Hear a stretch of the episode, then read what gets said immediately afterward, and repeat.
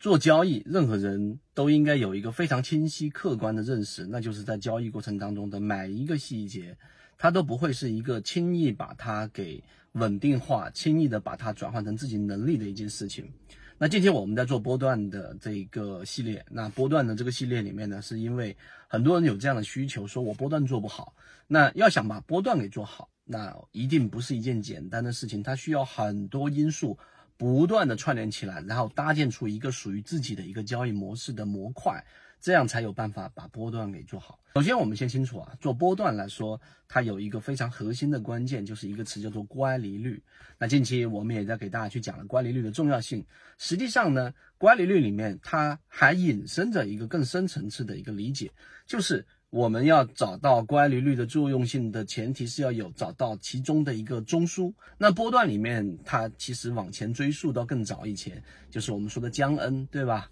然后我们所说的趋势理论。那趋势在形成的过程当中，到底为什么啊？我们得提出第二个很核心的问题：有没有支撑，对吧？支撑是不是有效的，还是我们自己在大脑当中的一种臆想？那答案呢？你其实不用过早的给出，那你要去往前去分析，说到底趋势支撑到底是不是有效的？我们圈子判断一定是有效的，为什么呢？那在交易过程当中，当所有的价格集中在一个区域当中，这个就有了我们所说的筹码，所以筹码峰出现的时候，这里面是支撑。又或者说，我们说前面一波波峰形成一个高点，那个高点，举个例子，例如说是十块钱。那么一次回踩之后，再一次往上突破的时候，这个十块钱就前面这个波峰的高点，它是不是就是一个压力？是的，对吧？我们都知道，每次突破到前面新高的时候，所有散户心里面的反应就是达到前面新高了。上一次回落了，那这一次可能也会有回落，这是一个压力。那突破之后是不是回踩？那当然，这个回踩也是一个支撑，因为前面十块钱突破之后。对吧？前面那一波是压力，这一次突破了，那再一次跌到这个位置的时候，所有的人在这个时候心理上都会有很多复杂的这一种效应，但最终归究归咎下来，就这个价格上十块钱是值得我再次进行补仓或者回踩，只要是在下跌的速度速率在减慢，那这个时候就可以做成一个我们所说的低吸的一个买点。那最后一点，就第三点，在缠论系统当中啊。我们给大家讲过缠论，它非常完整，而且它在里面讲到了一个很核心的关键，这里敲黑板，就是任何的趋势形成，你都可以把它去理解成为中枢和中枢连接的变化在小级别上，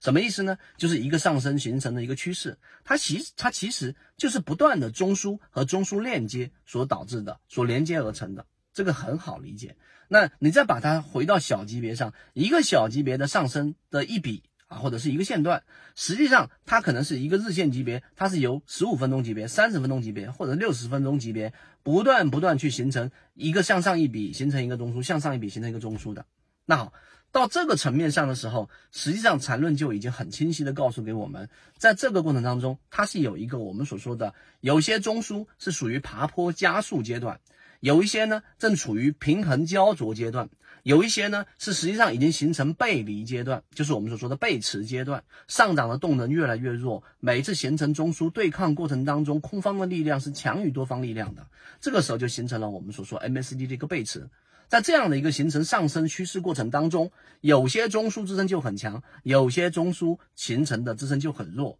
有些中枢正处于刚才我们说启动期。所以这些你理解之后。其实对于波段你去看，你就会更清晰，因为你跟普通散户交易者的差异就在这里了。普通散户交易者只能看到日线级别的表面浮平的这个现象，你能看到它六十分钟、三十分钟、十五分钟级别所发生的现象，并且这个现象过程当中还形成了刚才我们所说各式各样的这种中枢和每一个中枢的进入段和离开段的这种力度的差异。如果在这个层面上你能够去理解，并且构成了这样的一个交易的一种，呃，我们说的分析的一种框架，实际上呢，在交易过程当中，你会比大部分人更理性。这就相当于是有人看一件事情，他就只能说看到这个事情的表面，这就是看到事物本质的人和看到事物表面的人的这一种差异。那这就产生了不同的两种人生的走向。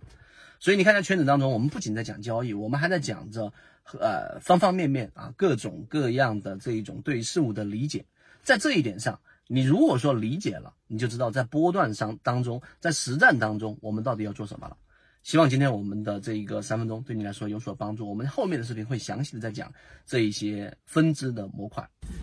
我们现在正在讲解实战系统专栏，完整版呢有视频，非常详细的讲解和详细的图文讲解，帮大家建立一个完整的交易系统。所以，如果你想进一步的系统的去建立自己的交易系统的话，可以拿出手机，可以直接在缠论专辑的简介找到我。